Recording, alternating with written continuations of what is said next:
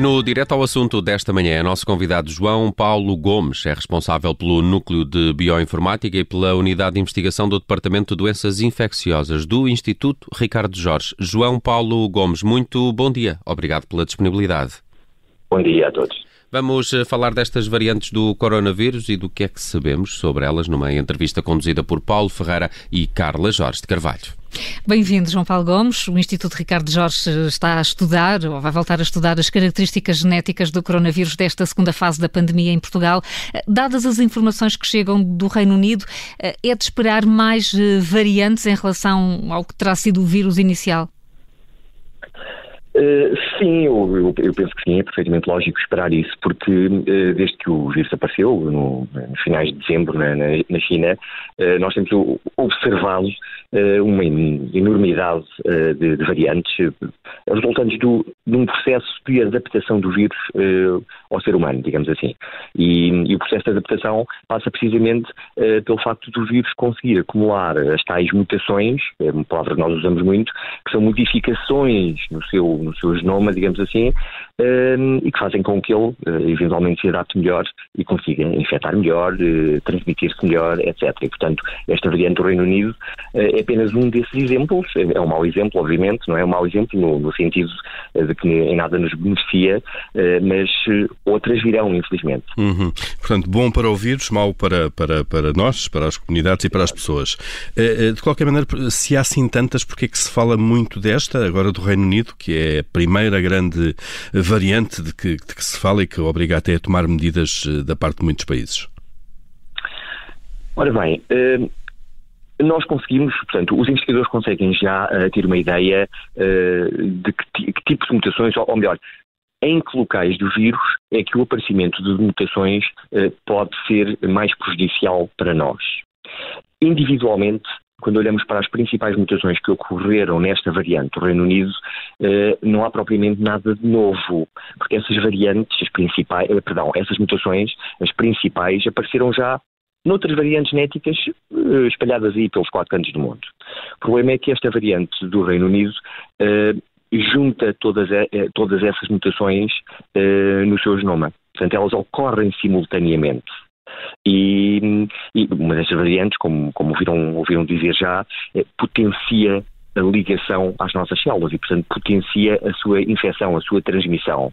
Portanto, quando algumas dessas mutações uh, não são benéficas, obviamente, e são motivo de preocupação e ocorrem simultaneamente numa mesma variante, uh, é normal que ela comece a dar, a dar que falar. E agora está a dar falar precisamente pelo, pela enorme disseminação que, que está a ter. E, e, e, quando dá que falar, já percebemos, é, o risco de transmissão é maior, pode evoluir para quê? Na prática, onde é que isto nos pode levar? A, um, a, uma, a um novo coronavírus? Não, não, não, nunca estamos a falar do novo coronavírus, porque se olharmos para o número de mutações que esta variante tem, não é nada de extraordinário.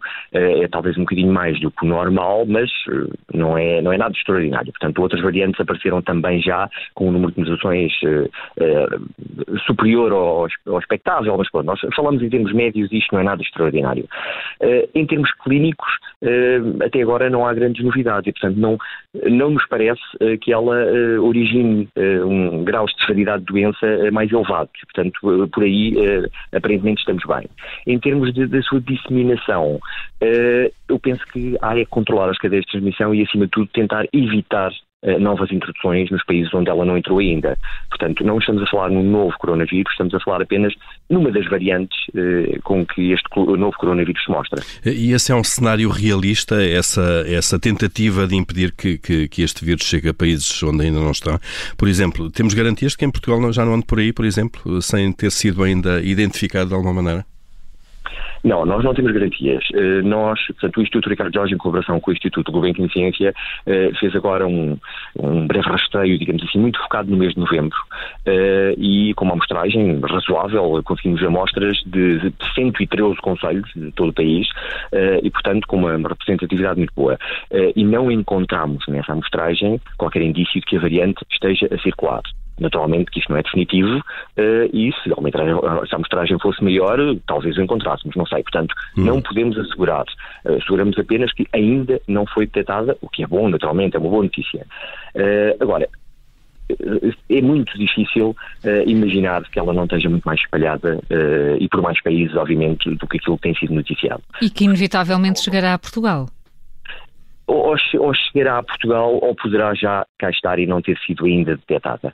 Uh, é normal que agora comece a existir um controle de fronteiras, a nível de testagem, etc. E, e isso vai ser na tentativa de ela não entrar. Agora, se já entrou, é possível que tenha originado já algumas cadeias de transmissão e se isso aconteceu, nós vamos com certeza durante as próximas semanas uh, ter esses resultados e vamos detectá-las. Vamos perceber isso então. João Paulo Gomes, é, a letalidade desta variante não é então, uh, segundo aquilo que se sabe, não, é superior, mas é muito mais transmissível. Isso significa que as regras que temos em vigor, que devem obviamente ser respeitadas, uh, são suficientes e não devem ser alteradas em função desta nova informação, desta nova variante? Sim, eu penso que, penso que nada deve mudar se as regras de facto forem, uh, forem cumpridas, não é? Se nós tivermos uh, consciência daquilo que podemos fazer e continuarmos a, a precaver-nos, a proteger-nos a nós próprios e aos outros, eu penso que não há razão para fazer uh, modificações. O que, o, que esta, o, o, que significa uma maior transmissão, eventualmente, é o traduzir-se numa, ou seja, menos vírus são capazes de se passar de pessoa para pessoa, enquanto numa outra variante é necessário, eventualmente, uma maior quantidade de vírus para que isso aconteça. Agora, não vamos imaginar que, este, que esta variante passa à barreira da máscara e os outros não passam.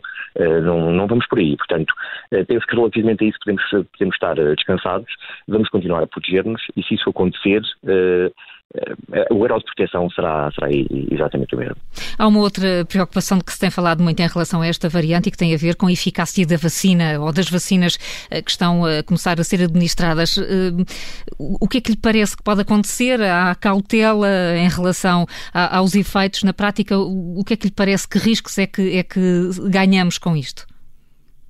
Uh, ora bem, esta preocupação vem, vem do facto de uma dessas mutações que aparece, que caracteriza esta variante, ocorre num sítio muito específico do vírus, que é precisamente um dos locais onde os nossos anticorpos se ligam. Portanto, é normal que a comunidade científica tenha alguma preocupação, porque é perfeitamente normal imaginar que se alguns anticorpos deixam de reconhecer aquele sítio, deixam de se poder ligar, vamos então especular eh, que a eficácia da vacina poderá estar comprometida. No entanto, eh, isto, há algum alarmismo aqui no meio disto tudo, porque nós não nos podemos esquecer eh, que a imunidade que é gerada pela infecção natural, bem como a imunidade que é gerada pela vacina, implica vários tipos de resposta imunitária. E uma delas, aquela que estamos a falar agora, os anticorpos, são anticorpos criados contra muitos locais do vírus, não apenas contra este. E, portanto, mesmo que este ficasse comprometido, algo que, atenção, ainda não sabemos, portanto, não há dados experimentais que comprovem de que uh, este local fica completamente comprometido, mas mesmo que isso acontecesse, nós teríamos anticorpos que irão reconhecer e irão ligar-se a muitos outros locais do vírus e, portanto, sejamos otimistas, não penso que haja grandes razões para alarme agora hum. e veremos que a eficácia da vacina não seja comprometida. Eh, e a BioNTech, que é parceira da Pfizer numa das vacinas que, que estão a chegar ao mercado, também já disse que, que que eh, demora seis semanas, eh, eh, no fundo, a alterar as vacinas, e corrija-me se eu estiver errado nesta formulação, mas a adaptar as vacinas a, esta, a novas variantes. Isto permite que, de facto, a resposta da comunidade científica seja muito mais rápida agora? Uh, bom, eu não sei se demora seis semanas ou se demora mais, eventualmente, em alguns tipos de vacinas até poderá demorar mais. Mas imaginar a necessidade de uma alteração de uma vacina, de uma, modificação de uma vacina agora, parece-me muito precoce. Como lhe disse há pouco, a vacina é algo muito complexo, gera uma, uma resposta imunitária da, da nossa parte muito complexa também e muito completa eh, esta, esta mutaçãozinha aqui vem apenas perigar uma fração ínfima de todo esse sistema e, portanto, não penso que eh, haja razão para, para alarme. E como lhe disse há pouco, nós em laboratório, nós, ou seja, quem está a fazer isso, investigadores britânicos, em laboratório não conseguiram ainda sequer demonstrar quando colocam esta nova variante em contacto com uma série de anticorpos, que essa reatividade seja claramente diminuída. Portanto, isso não foi ainda demonstrado. Contrariamente ao que foi demonstrado há um, um, ou dois meses atrás, quando aquela variante associada às marcas da Noruega, da Dinamarca, apareceu. Eles aí conseguiram provar que parecia haver uma diminuição da ligação dos anticorpos a essa variante, foi o que gerou logo uma enorme, enorme preocupação. E só não foi mais preocupante porque essa variante da Dinamarca estava pouco disseminada, estava muito associada aos trabalhadores que ligavam diretamente com, a, eh, com as martas. Neste caso, esses estudos ainda não foram feitos e, portanto, uh, tudo não passa de especulação. Devemos estar preocupados, naturalmente, mas com muita prudência. Não, e penso que o, uh, os resultados experimentais em breve o dirão se, se, a preocupação é justificada ou não. João, João, Paulo Gomes, a comunidade científica ainda está, de facto, a, a, aprender e a, e a, conhecer o vírus. E, e pergunto se aquilo que aconteceu com, com a variante identificada em Ovar, a variante deste vírus, que foi responsável no início da pandemia por mais de um quarto dos contágios em Portugal, segundo, segundo li. Se, se de alguma forma o que aconteceu em, Avar é, em Ovar eh, pode ser comparável com, com esta nova variante que foi identificada em Londres e no, e no sul de Inglaterra. Podemos estar perante uma situação semelhante? É, é, curioso que faça essa pergunta porque, de facto, eh, a situação é, é idêntica em termos epidemiológicos. Eh, o que nós observamos na zona norte e centro, no início da, epidemia em Portugal, foi rigorosamente a mesma coisa que os britânicos agora estão a observar no, sul da Inglaterra. Ou seja, eh, esta variante entrou vinda de Itália, a nossa, vamos chamar-lhe nossa, entrou vinda de Itália nos finais de fevereiro na zona norte e centro e foi aumentando de frequência diariamente. E o que nós observamos é que, enquanto que ali a meio de março ela representava apenas uma pequenina proporção dos casos, no final de abril ela representava eh, cerca de um quarto de todas as infecções Covid-19 em Portugal. Foi precisamente isso que os britânicos eh, observaram relativamente a esta variante do, do, UK. Portanto, a nossa variante portuguesa tinha também uma vantagem muitíssimo grande quando comparada com as outras. Ela não deu se assim podemos dizer, tanto que falar em termos de comunidade científica, apesar de, atenção, ter sido detectada noutros países também, eh, mas ela não tinha o tal cocktail de mutações eh, que faziam perigar, digamos assim, eventualmente a saúde humana e a saúde pública. Hum. Apesar de uma mutação ser na tal proteína, que, que fala muito a tal proteína que se liga às nossas células e que faz com que sejamos infectados, eh, ela tinha, digamos assim, uma, uma, mutação muito importante, enquanto que esta variante do UK eh, junta no mesmo genoma várias dessas mutações. Hum. Eh, no caso concreto de Ovar foi criada uma cerca sanitária à cidade. O que é que aconteceu a essa variante do coronavírus? Desapareceu, perdeu o impacto e força e, e perigo? Como, o que é que, como, é que, como é que evoluiu? Uh, penso que claramente tenham sido as medidas de saúde pública que tenham estrangulado a sua disseminação, porque as medidas tomadas na altura foram de facto muito, muito agressivas e foram, não vou chamar de tempadas, porque obviamente as medidas são sempre atrasadas, não é? Não, nós vamos sempre aprendendo e portanto não podemos agir uh, como gostaríamos. Uh, mas de facto, se se lembram, nessa altura havia limitação de circulação entre conselhos, o VAR foi o principal conselho atingido, foi sujeito a uma cerca sanitária e portanto houve ali um, um estrangulamento e ela não teve possibilidade de disseminar para o resto do país. Portanto, foi de facto uma, algo muito interessante. Mas é através, é através da tomada deste tipo de medidas que nós temos que perceber uh, porque é que os países, de vez em quando, são tão rígidos a tomar determinadas uhum. medidas e agora, nesta variante do UK, estão a fazer rigorosamente o mesmo. Só assim nós conseguimos estrangular a sua disseminação, não há outra forma. Eh, João Paulo Gomes, e para perceber um pouco como é que isso funciona, no, nesse caso concreto do OVAR, essas medidas mais apertadas de, de cerca sanitária foram tomadas com esse conhecimento já da comunidade científica, de que estaríamos perante uma, uma, uma, uma nova variante, ou esse conhecimento foi, foi tido a posteriori, através das investigações dos, dos cientistas? Eh, não, de facto, esse conhecimento foi tido a posteriori. Houve aqui uma, uma atuação imediata das autoridades de saúde pela mera observação de que eh, estavam a circular vírus eh, com uma elevada taxa de transmissão e, portanto, a afetar uma comunidades inteiras. E, portanto, nessa perspectiva, uma medida, eh, não vou chamar preventiva, porque já não era preventiva, obviamente, é preventiva na medida de, de, de, evitar novas infecções. Essas medidas foram tomadas, mas nós não sabíamos, na altura, o que é que estava a passar e, de facto, estávamos a ser assolados pela disseminação de uma variante genética em particular. Este estudo saiu bastante mais tarde, foi um estudo retrospectivo, mas eh, não deixa de ser curioso, ou seja, nós percebemos agora o porquê da situação que vivemos uh, em março-abril. Hum. Eh, isto eh, vai ser uma constante nos próximos meses? É expectável que apareçam novas variantes que representem, no fundo, desafios diferentes para, para, para todos, para a comunidade, para os cientistas? Infelizmente, eh, é isso que, é isso que nos espera. É, como lhe disse no início da intervenção, o vírus está sempre a modificar-se, está sempre a adaptar-se e os vírus melhor adaptados serão aqueles que mais facilmente serão transmitidos. E, portanto, infelizmente, outro, outras surgirão também com novas combinações de mutações, não só combinações de mutações que envolvem algumas que o tornem mais transmissível, como eh, também outras que fazem com que o nosso sistema imunitário eventualmente fique um, um pouco mais débil, não, não, não consiga reagir tanto como nós gostaríamos. Portanto, é normal. Nós temos é que, de facto, atuar rapidamente eh, e saber lidar com isso. E a melhor forma de lidar com isso é diminuição do número de casos. Eh, nada mais do que isso, porque nós não podemos modificar os vírus que aparecem. Não, há, não é possível, não, não, não é essa a forma de o combater. A forma de o combater é evitar que ele entre no país e, se ele entrou, evitar que ele se propague. E... e se evitarmos que ele se propague, ele acaba por desaparecer, tal como a variante portuguesa acabou por desaparecer.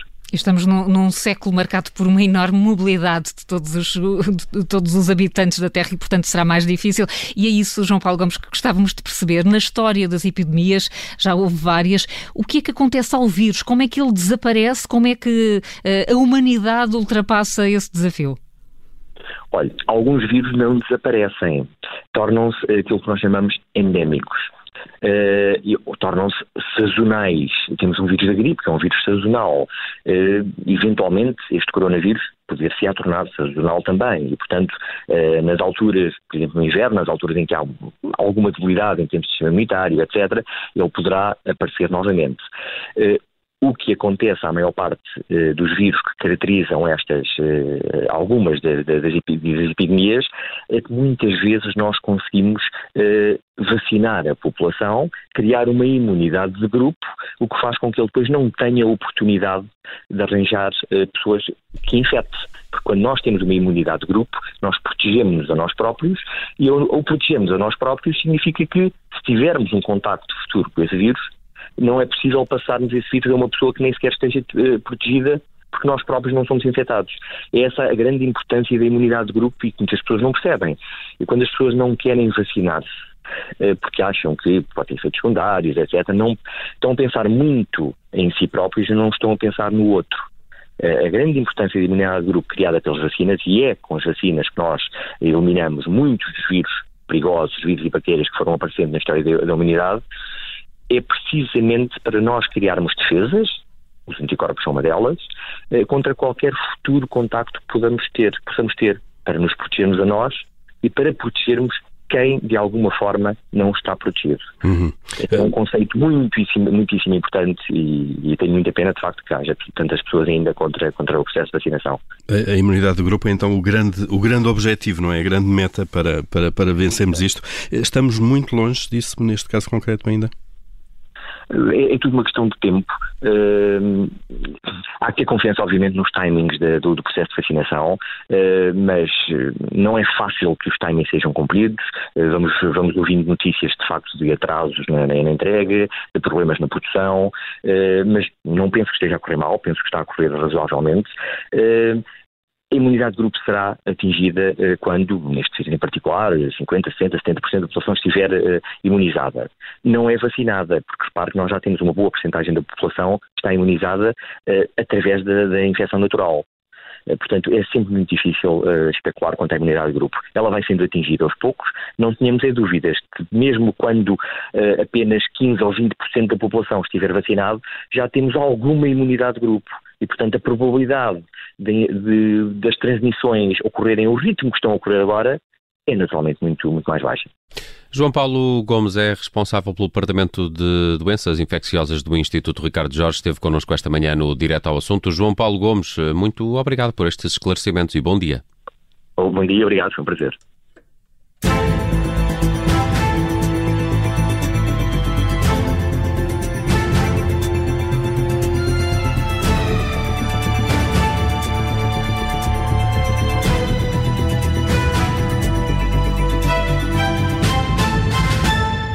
Azar. Obrigada por ter ouvido este podcast. Se gostou, pode subscrevê-lo, pode partilhá-lo e também pode ouvir a Rádio Observador online em 98.7 em Lisboa e em 98.4 no Porto.